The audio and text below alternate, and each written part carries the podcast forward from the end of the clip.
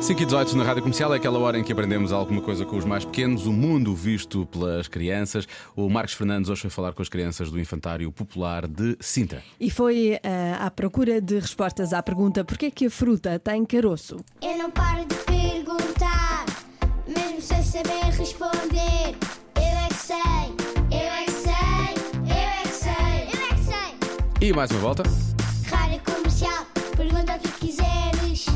Eu é que sei, eu é que sei, eu é que sei. É muita sabedoria junto entre mim, o pai e a mãe. Eu é que sei, eu é que sei, eu é que sei.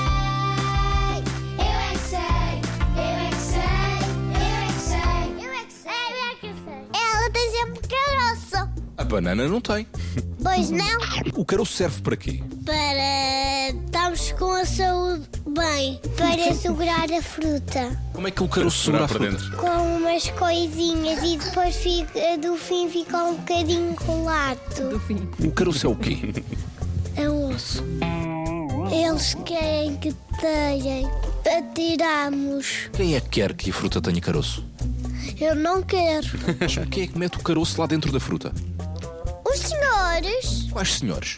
aqueles que têm frutas, Quem é que faz a fruta? as cozinheiras. As cozinheiras da fruta. Os caroços nascem lá. Porquê é que eles não vão nascer noutro sítio? Porque as outras comidas não querem. Que hoje fazem mal. Porquê é que as frutas têm caroço? Porque vem ainda hoje com caroço. É um A uva tem caroço. Oh! Eu sem querer trinquei uma uva, uma grainha de uma uva. Ups. Mas foi um dia.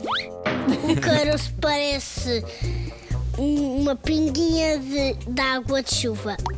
Mas duro. Duro. O caroço faz bem ao dente. Para que é que serve o caroço? Pouco espírito.